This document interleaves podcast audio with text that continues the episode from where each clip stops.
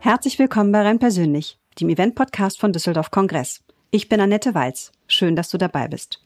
Hier bekommst du neue Impulse und praktische Tipps, wie du dich und deine Veranstaltung fit für die Zukunft machst.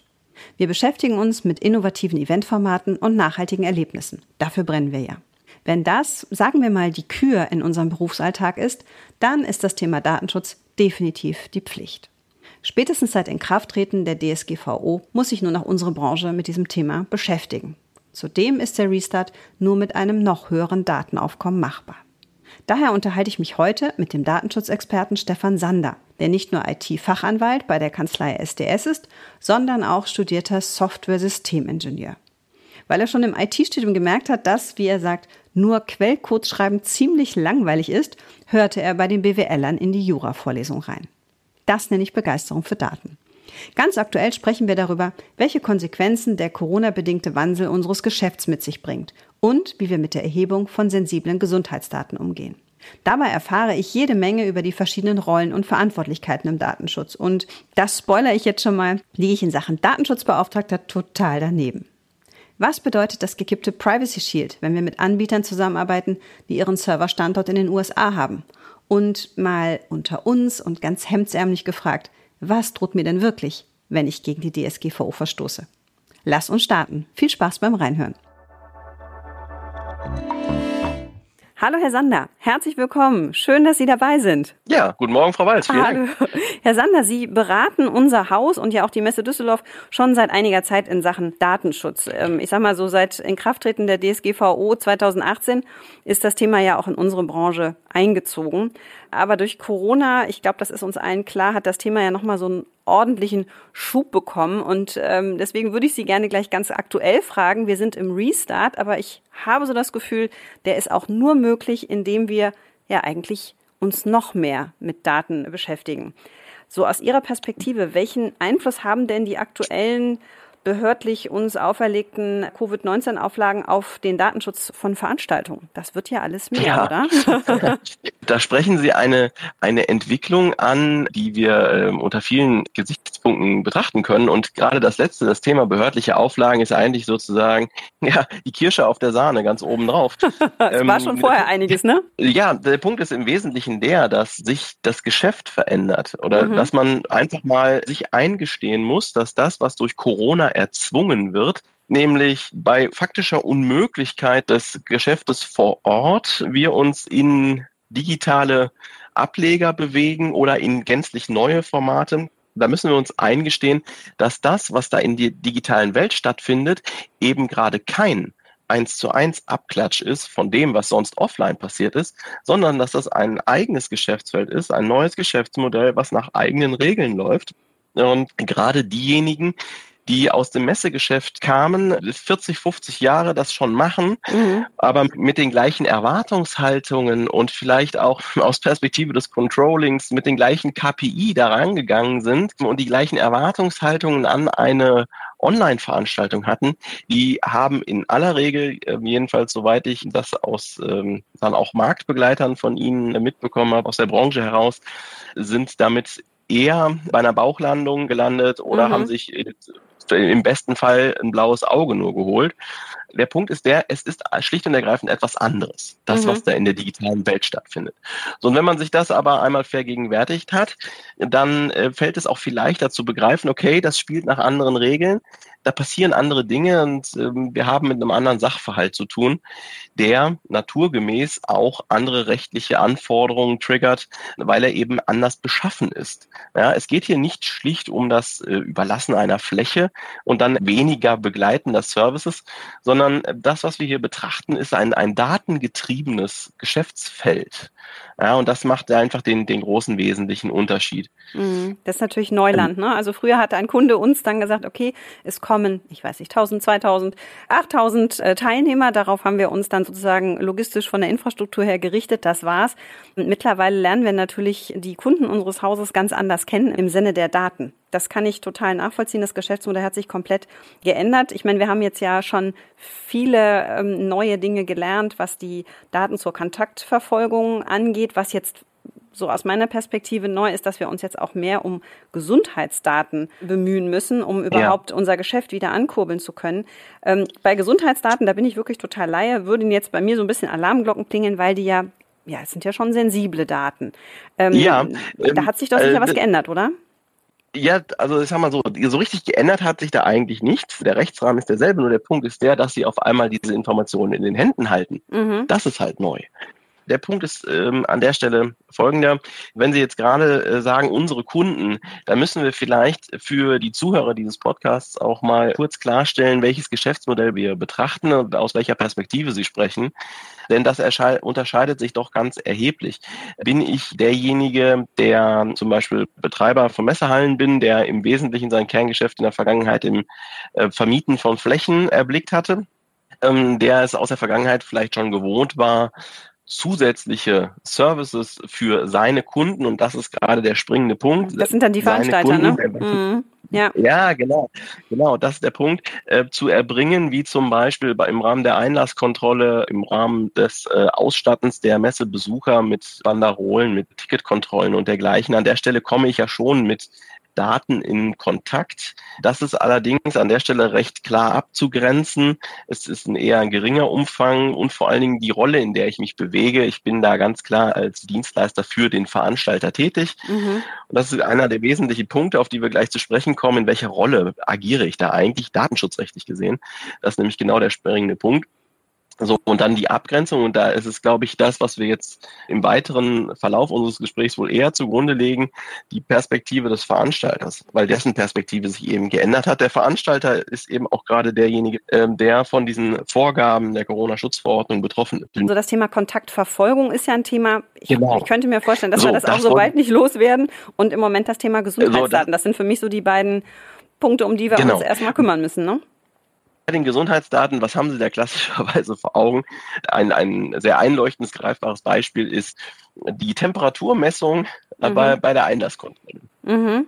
Eigentlich eine sehr triviale Maßnahme. Ja gut, Datenschutzrechtlich gesehen eben nicht so ganz einfach, weil genau das ist der Punkt. Ich erhebe in einer Vielzahl von Fällen eben Gesundheitsdaten. Da stellt sich die Frage, darf ich das, darf ich das nicht? Wenn ich durch die jeweilige Corona-Schutzverordnung eine rechtliche Verpflichtung dazu habe, dies zu tun, mhm. dann Haken dran. Mhm. Im Übrigen hochgradig problematisch, eher von abzuraten. Hier in unserem Fall, äh, wenn der Veranstalter so etwas macht, dann hat der Veranstalter aber spätestens beim Einlass, und ich meine, das würde ja im Kontext Einlasskontrolle stattfinden. Mhm. Dann wäre es personalisiert, ja ne? Ja, genau. Und dann hat er die Zuordnung. So, und dann kriegt das Thema tatsächlich Fahrt, weil Gesundheitsdaten fallen, und das ist vielleicht einer der Grundsätze, auf die wir jetzt an der Stelle gerade mal zu sprechen kommen könnten, unter eine besondere Kategorie personenbezogene Daten, die besonders geschützt sind. Und an mhm. der Stelle mag ich vielleicht, wenn Sie mir kurz gestatten, äh, einmal das Grundkonstrukt Datenschutz zu erläutern. Wie funktioniert eigentlich dieser Schutz, der ja, ja in dem Wort äh, Datenschutz äh, vorkommt. Wenn ich personenbezogene Daten in den Händen halte als Unternehmen, dann bin ich datenschutzrechtlich in einer gewissen Rolle. Also es gibt im Wesentlichen äh, drei Rollen. Das ist der alleinige Verantwortliche, der gemeinsam Verantwortliche oder in Abgrenzung dazu ein Auftragsverarbeiter.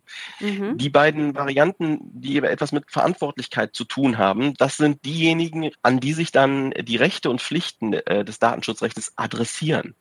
Es heißt in der DSGVO immer, der Verantwortliche äh, muss jenes tun, der Verantwortliche muss dies tun und so weiter und so fort. Ne? Das heißt, wenn ich in die Rolle eines Verantwortlichen gerate, dann bin ich eben Adressat der Pflichten und dann muss ich mich ums Thema kümmern verantwortlich ist, das kurze Einschub an dieser Stelle, ist auch nie jemand innerhalb des Unternehmens, Abteilungsleiter für XY oder dergleichen. Nein, verantwortlich ist im datenschutzrechtlichen Sinne immer der Verband, also sozusagen der Rechtsträger. Ja, mhm. bei einer, wenn es als GmbH organisiert ist, trifft es immer die GmbH als solche. Mhm. Übrigens auch nicht in Persona den Geschäftsführer, sondern eben die GmbH als solche. Das ist aber vergleichbar genauso wie im, im Steuerrecht. Ja, das, das Steuerrecht adressiert eine Aufgabe an den Steuerpflichtigen den Verband als solchen, die GmbH, er hat sich dazu zu erklären, zum Beispiel eine, eine Erklärung abzugeben. Und das ist im datenschutzrechtlichen Sinne genauso. Die ganzen Aufgaben werden an den Verband adressiert. Wo landen sie natürlich? Klar, wenn sich erstmal keiner drum kümmert, äh, landen sie zunächst bei der Geschäftsführung an, mhm. weil die Geschäftsführung halt die Allzuständigkeit eben hat für alle Aufgaben. Mhm. Und die Geschäftsführung kann das Thema dann vertikal delegieren, also in die Unternehmung hinein. Ja, und dann kommt ja, der Datenschutzbeauftragte ins Spiel, oder? Falsch. Falsch. Gut, dass Sie es ansprechen. ja, wunderbar. Aus pädagogischen Gründen herzlichen Dank für diesen Einwurf. Total ähm, gerne, ein, Herr Sander. Ein, ein, weit verbreiteter Mythos. Ja. Ähm, der Datenschutzbeauftragte ist gerade genau die einzige Person im ganzen Unternehmen, an die Sie die Aufgabe nicht delegieren dürfen, mhm. äh, weil bereits die Delegation der Aufgabe an den DSB für sich genommene Ordnungswidrigkeit ist und mit bis zu 10 Millionen Euro Bußgeld geahndet wird. Ja, Hintergrund ist, die DSGVO erzwingt Compliance im Sinne von, wir trennen strikt zwischen operativer Umsetzung und Kontrolltätigkeit. Mhm. Der DSB oder die Rolle des DSB ist die Rolle, die vergleichbar mit einer internen Revision wie Sie sie kennen aus dem Bankenumfeld oder bei Versicherungen oder dergleichen. Ja. Das heißt, das ist jemand, dessen ureigene Aufgabe es ist, die Einhaltung des Gesetzes zu kontrollieren, ob sich das Unternehmen auch dran hält. Das ist eine interne Kontrollinstanz. So, und damit äh, beißt es sich ja geradezu, mhm. wenn ich auch die Aufgabe zur operativen Umsetzung der datenschutzrechtlichen Anforderungen eben auch an diese Person delegieren würde. Okay, das wäre den Bock zum Gärtner gemacht, wie man so schön sagt, ne? Ja, ja, genau, der Bock zum Gärtner. Das ist ein wunderbares ja. Bild. Jetzt haben wir ja vorhin schon darüber gesprochen, um das Thema Einwilligung. Das heißt, es gibt ja immer das Prinzip der, ich sag mal, Freiwilligkeit. Ne? Also welche Daten von mir gebe ich preis, sei es zur Kontaktverfolgung oder in Hinblick auf die Gesundheitsdaten. Ja, Vorsicht. Ah, das wäre nämlich Vorsicht, meine Frage. Was passiert denn, wenn wir Teilnehmer, also die, die Teilnehmer unserer Kunden, ja, aber Besucher unseres Geländes, unseres Hauses hier haben, die eben an einem Live-Event teilnehmen möchten. Wir haben bestimmte Auflagen, was äh, die Abfrage von Daten angeht, vielleicht einen Temperaturcheck und diese Besucherinnen oder Besucher weigern sich. Was mache ich dann? Ja. Habe ich dann das Hausrecht genau. zu sagen, dann eben nicht? Das sind dann ja zwei Bedürfnisse, das Bedürfnis nach oder das Recht ja, auf Freiwilligkeit ja, und ja, meine Rechte als äh, Veranstalter oder eben als, als Gastgeber. Genau. Zu dieser Frage kommen Sie gar nicht. Sie kommen deshalb nicht zu dieser Frage, weil ich sagte ja Verbot mit Erlaubnisvorbehalt. Eine denkbare Erlaubnis ist die Einwilligung. Aber es gibt eine Flut von weiteren Erlaubnistatbeständen, die im Gesetz verankert sind, wo mir das Gesetz die Verarbeitung der personenbezogenen Daten erlaubt. Mhm. Wir hatten den einen Punkt besprochen, Erforderlichkeit zur Vertragsdurchführung. Ein, der zweite Punkt ist zum Beispiel Erforderlichkeit zur Erfüllung rechtlicher Verpflichtungen. Mhm. So, und da brauche ich keine Einwilligung. Da muss ich die Nase nicht fragen, bist du damit einverstanden? Sondern wenn ich eine rechtliche Pflicht habe, Daten zu verarbeiten, ja. sie zum Beispiel an Gesundheitsamt weiterzugeben oder sie überhaupt erstmal zu erheben oder äh, für eine gewisse Dauer zu speichern, aufzubewahren, dann mache ich das und ich darf es auch, weil das Gesetz es von mir verlangt. Nur, wir kommen nochmal auf unser Koordinatensystem zurück. Das ist jetzt die eine Achse. Darf mhm. ich das? Die große zweite Achse darf ich aber nicht übersehen. Das sind nämlich die begleitenden Pflichten. So, und da ist der Punkt einerseits Transparenz. Ich muss also die Leute informieren. Ich muss also sagen, okay, ich erhebe deine Daten jetzt für den und den Zweck, zum Beispiel eben Erfüllung rechtlicher Verpflichtungen gegenüber dem Gesundheitsamt. So, ich muss also darüber informieren. Ein zweiter Punkt, der es wert ist, auf jeden Fall erwähnt zu werden, ist das Thema technische und organisatorische Schutzmaßnahmen. Das heißt, ich muss äh, eine Verarbeitung personenbezogener Daten auch angemessen absichern. Ich darf zum Beispiel nicht, wenn ich listenmäßig hier die Daten alle erfasse und zusammenschreibe, die einfach offen irgendwo rumliegen lassen. Ja. Sondern ich muss halt schon, schon mit den personenbezogenen Daten, brauche ich eine gewisse Sensibilität im Umgang mit den Daten. Ja? Die müssen einen angemessenen Schutz erfahren. Und das ist eine halt eine begleitende Pflicht, die ich einfach nur deshalb am Bein habe, weil ich eine Datenverarbeitung betreibe. Und das hat nichts mit der Frage zu tun, ob ich es darf oder nicht. Ne, das ist die andere Schiene. Und diese, diese Verpflichtung zu technisch-organisatorischen Schutzmaßnahmen ist eben auch etwas, was Aufwand verursacht. Ja. Wenn man ein neues Geschäftsmodell betriebswirtschaftlich kalkuliert, was ich natürlich in Betracht ziehen muss, dass eben, wenn ich das umsetze, geht das eben mit der Verarbeitung von Daten einher. Dadurch ergeben sich rechtliche Bedürfnisse, die auch dazu führen, dass ich gewisse Schutzmaßnahmen ergreifen muss. Da bin ich also verpflichtet, meinen eigenen Geschäftsbetrieb auf eine gewisse Art und Weise aufzustellen Und das ist halt am Ende des Tages halt mit Investitionen verbunden. Mhm. Es geht immer weiter. Ich merke das schon nichts ist einfach äh, zu lösen, also beziehungsweise muss es wirklich immer komplett im Prozess denken. Ne? Herr Sander, abgesehen von der aktuellen Situation, dass wir mit, mit vielen, vielen Daten und immer wieder wandelnden äh, Anforderungen sozusagen zu, ich sag's mal, zu kämpfen haben, noch ein anderes Thema, was sich jetzt gerade so im digitalen Bereich, in dem ja viele in unserer Branche sich jetzt nun sehr stark bewegen, ja auch zu tun haben. Und zwar geht es ja oft darum, mit welchen Partnern arbeiten wir zusammen, mit welchen IT-Tools, mit welchen Plattformen. Und da ist ja letztes Jahr das EU-US Privacy Shield gekippt worden. Ne, das ist ja ein Urteil, was schon eine Relevanz hat für alle, die, ja, ich sag mal, personenbezogene Daten in die USA übermitteln, äh, ob jetzt in Form von Cloud Services oder den Standort, den Serverstandort in den USA haben. Und wenn ich mir mal so die Liste der gängigen äh, Tool-Anbieter anschaue, ob das jetzt äh, Zoom ist oder viele andere, ja, wie gehe ich denn jetzt damit um, wenn dieses Shield, also dieses Schutzschild da nicht mehr greift? Sind die ganzen Anbieter jetzt nicht mehr konform mit der DSGVO? Muss ich, was mache ich denn jetzt? Ja, das ist ein. Da atmen Sie erstmal ganz tief ein. Ja, das kann ich verstehen. Das ist ein Wunderpunkt, weil wenn es eine einfache Lösung gäbe, wenn ich sage, okay, nehmen Sie folgenden Weg, dann sind Sie rechtskonform unterwegs, dann würde ich den Ihnen jetzt hier nennen. Total gerne. Nur den verraten wir dann und ich, dann haben wir ein neues Geschäftsmodell. Ich fürchte, dass die Antwort, die wahrscheinlich die meisten Zuhörer nicht hören wollen, darauf hinausläuft, zu sagen, es geht nicht rechtskonform. Ja. Der Teufel steckt im Detail. Äh, es ist anknüpfend an das, was, was wir gerade besprochen haben, Stichwort Verbot mit Erlaubnisvorbehalt. Der Export von personenbezogenen Daten außerhalb der EU also ähm, innerhalb der EU, okay, alles gut, ist genau das gleiche, als wenn ich innerhalb von Deutschland spiele. Aber in dem Augenblick, in dem ich Daten offenlege gegenüber einem Empfänger, der außerhalb der Europäischen Union sitzt, kommen bestimmte weitere Sonderregeln in Anführungszeichen zur Anwendung, die auch sozusagen ihrerseits wieder geprägt sind von dem gleichen Grundkonstrukt, Verbot und Erlaubnisvorbehalt. Ich brauche also auch für diese sogenannte zweite Stufe, für den Datenexport brauche ich eine Grundlage. Mhm. So, und das ist genau der Punkt. Ähm, man kann so eine Grundlage einerseits daraus ziehen, dass die Europäische Kommission einen Beschluss erlassen hat, zu sagen, okay, das Datenschutzniveau in einem bestimmten Drittland ist angemessen. Und deswegen behandeln wir den Export dorthin in dieses Land genauso wie einen Datentransfer innerhalb der Europäischen ja. Union. Beispiel, der letzte Angemessenheitsbeschluss, der erlassen worden ist, betrifft äh, das Vereinigte Königreich, ja, England. Mhm was die EU, USA angeht, da hatten wir eine solche Konstruktion, die unter dem Namen Privacy Shield bekannt geworden ist. Das war der Sache nach auch ein solcher Beschluss. Und dieser Beschluss ist vom Europäischen Gerichtshof für nichtig erklärt worden. Die Kommission hätte diesen Beschluss gar nicht erlassen dürfen. Das heißt, der Weg fällt weg, aber das ist nicht die einzige Möglichkeit, wie ich Exporte rechtfertigen kann.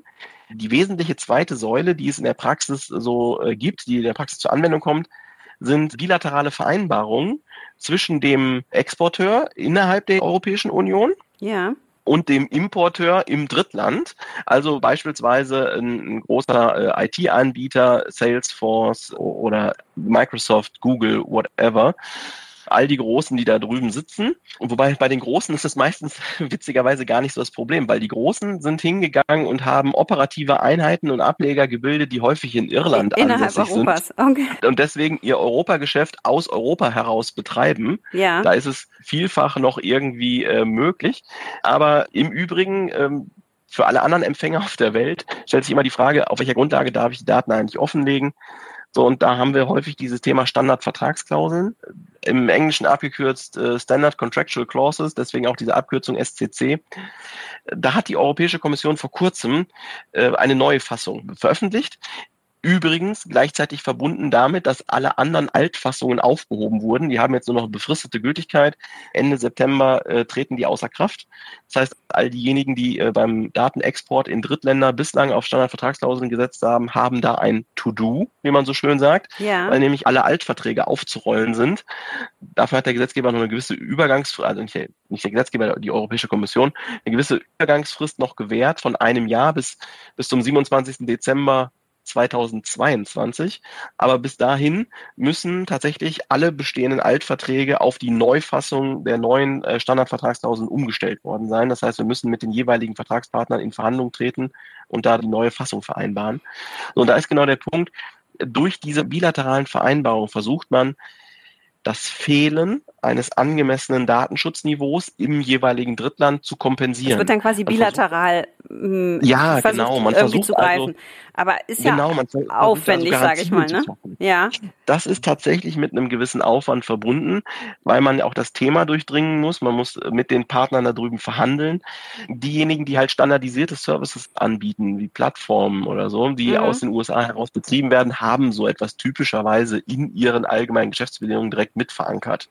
Da ist das in aller Regel mit drin. Die Neufassung ähm, ist allerdings bislang bei den wenigsten Anbietern schon angekommen. Da sind aber äh, flächendeckend überall äh, Umsetzungsprojekte sozusagen angestoßen. Ähm, da steht es zu erwarten, dass es bis spätestens Ende September, äh, also ungefähr in einem Monat, neue AGB vielfach geben wird. Mhm. Weil dann nämlich Neuverträge eben nicht mehr auf Grundlage der alten Vereinbarung geschlossen werden können. Ja, ja ich, ich sag mal so hemdsärmlich, wenn ich jetzt mich für einen Dienstleister äh, mit Serverstandort USA entscheide, der vielleicht nicht die Größe hat, um schon sozusagen vom Vertragswerk da vorbereitet zu sein und dann auch noch nach der aktuellen Fassung, dann ist das ja ein Stück weit eine Risikoabwägung, ja? Ich ja, richtig. Arbeite ich jetzt mit diesem Partner zusammen und hoffe einfach mal, dass es irgendwie gut gehen wird.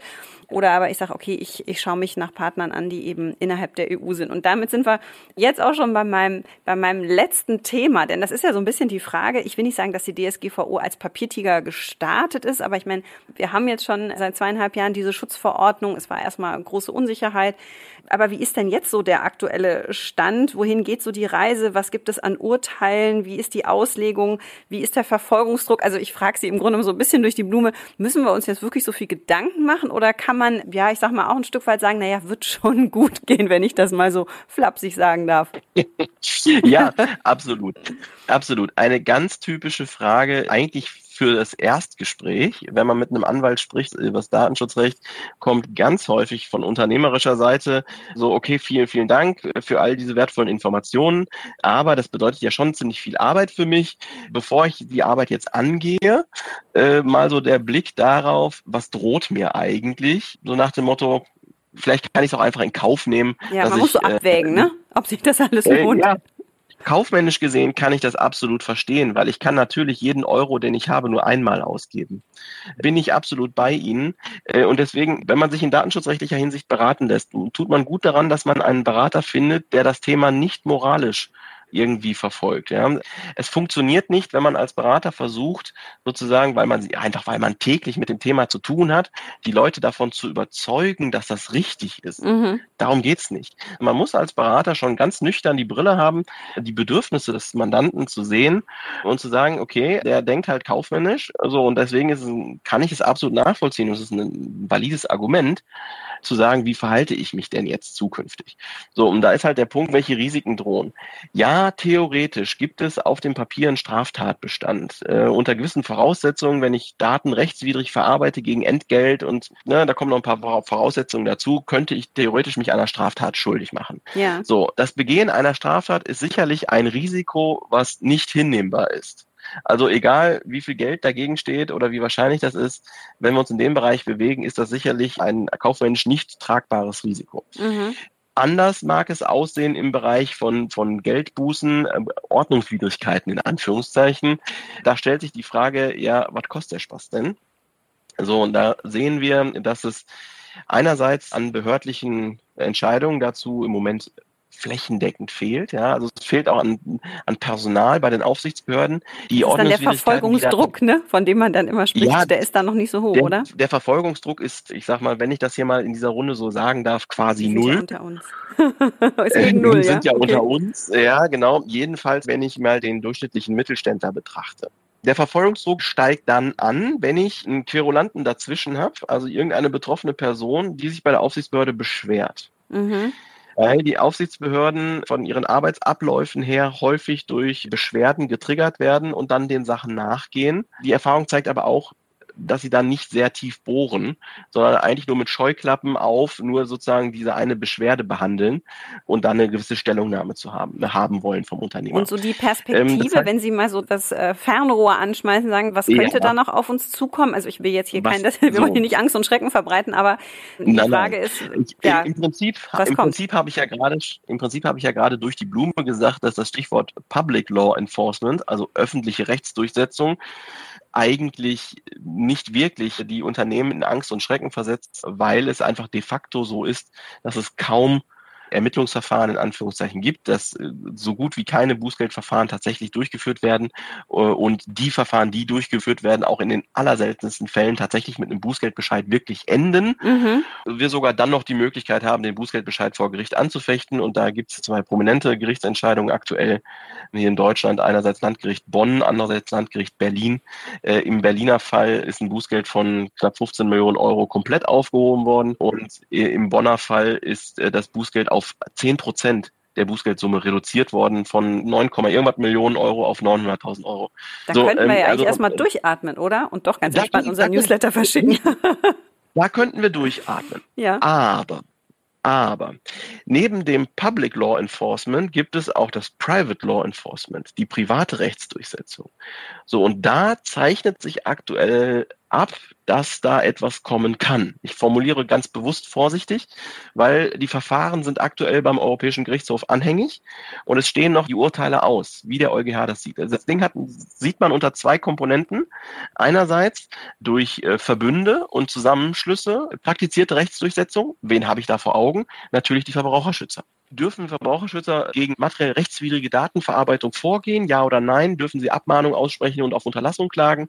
Das ist eine Frage, die der Bundesgerichtshof am 28. Mai 2020 durch Vorlagebeschluss dem Europäischen Gerichtshof vorgelegt hat. Der EuGH hat das noch nicht beantwortet. Da warten wir noch auf ein Urteil.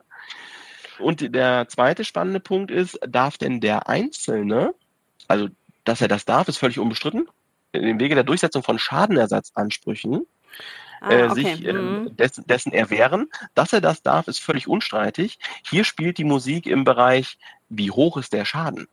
Wir haben neulich die großen Presseberichte gesehen über Max Schrems, der in Österreich Facebook verklagt hat. Wo war sein Schaden? Er war massiv genervt von Facebook. Mhm. Und dafür wurden ihm 500 Euro Schmerzensgeld zugesprochen. So. Okay. Ähm, das ist jetzt der Punkt. Ne? Also wenn wir nicht darüber reden, dass personenbezogene Daten rechtswidrig verarbeitet wurden, im Sinne von, ich habe einen E-Mail-Newsletter gekriegt, obwohl das rechtswidrig war, Stichwort, ich bin massiv genervt, sondern meine Gesundheitsdaten wurden vielleicht offengelegt und waren der ganzen Welt zugänglich. Warum? Weil es keine adäquaten technisch-organisatorischen Maßnahmen gab. Der Webserver war nicht abgesichert, wo die Daten abgelegt waren und die ganze Welt konnte sich das herunterladen dann ist vielleicht der immaterielle Schaden etwas größer möglicherweise. Wir haben schon vom Landgericht Memmingen Urteil gesehen, äh, was in einem vergleichbaren Fall mal 10.000 Euro ausgespuckt hat. Damals ging es aber in einem Rechtsstreit nicht um, um 82 DSGVO, das ist der Anspruch auf Schmerzensgeld nach der DSGVO, sondern da ging es im Rechtsstreit mit einem Unfallversicherer um einen vertraglichen Schadenersatzanspruch. Trotzdem, der Sache nach ging es um das gleiche Phänomen, die rechtswidrige Offenlegung von Gesundheitsdaten das zeigt halt der Punkt. Weil wenn die Verbraucherschützer mir gegenübertreten, dann habe ich eine Organisation, mit der ich mich unterhalten kann und ich habe im Wesentlichen einen Case. Mhm, aber bei Privatklägern sieht es ja anders aus, ne? Das so, ist äh, da sehr kleinteilig dann, ne? So, und dann droht natürlich, wenn ich das unter Risikogesichtspunkten betrachte, ein erheblich größeres Risiko, weil ich einen viel höheren Verwaltungsaufwand habe, mich mit der Flut von Fällen zu befassen und es droht natürlich die Kulmination der Einzelbeträge. Wenn der Einzelbetrag halt vielleicht nur 1000 Euro ist, könnte man sagen, ja gut, Portokasse. Mhm. Wenn ich 1000 Teilnehmer habe, die mir damit zu Leibe rücken und die wollen alle 1000 Euro haben, dann stellt sich die Frage, wo ich die Millionen dafür hernehme. Mhm. Die waren mhm. nämlich sicherlich im Business Case Die waren nicht, nicht budgetiert, ganz bestimmt nicht. Okay, also das heißt, so ganz genau wissen wir noch nicht, wo es hingeht. Ich sag mal, die DSGVO wird uns treu bleiben. Es ist an uns zu gestalten. Und ich denke mal, so ganz genau, wo es jetzt hingeht, das hängt ja auch immer einfach von den, wie Sie es gerade beschrieben haben, von den Auslegungen, von den Urteilen ab. Ja, ja.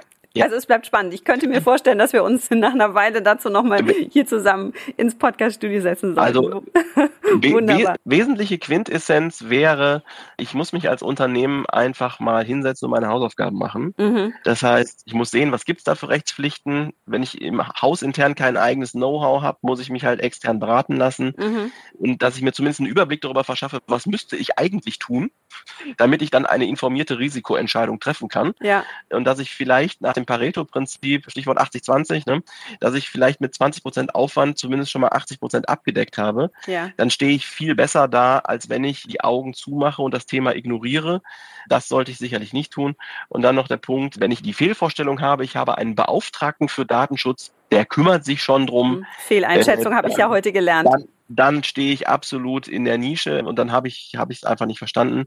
Derjenige soll kontrollieren. Ich muss ich selbst als Unternehmen muss mich ums Thema kümmern.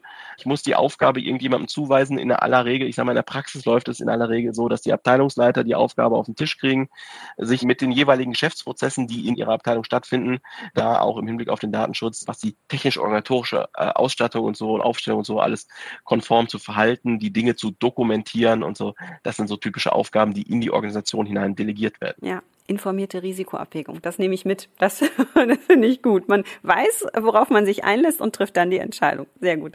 Vielen Dank für das Gespräch. Wir sind ja jetzt wirklich einmal kreuz und quer durch den Datenschutz-Gemüsegarten gegangen, sag ich mal. Ja, ähm, so sagen. Danke für Ihre Zeit und ich glaube, das Thema beschäftigt uns weiter. Ich sag mal auf bald. Vielen Dank. Frau Walz, ich habe zu danken für die Gelegenheit. Bis dann. Danke, tschüss. Tschüss. Wie gehst du sie an, deine Hausaufgaben in Sachen Datenschutz? Das Thema ist so komplex und vielschichtig, dass da ein Podcastgespräch sicher nicht reicht, um auf dieser Basis eine, wie wir eben gehört haben, informierte Risikoabwägung zu treffen. Für weitergehende Fragen und Informationen findest du in den Show Notes den Kontakt zu Stefan Sander. Ja, es sind bewegte Zeiten, aber eins ist, glaube ich, ganz klar. Auch wenn für uns Eventtreibender Datenschutz nicht die heißgeliebte Kür, sondern die eher lästige Pflicht ist, wird das Thema uns auch im neuen Normal begleiten.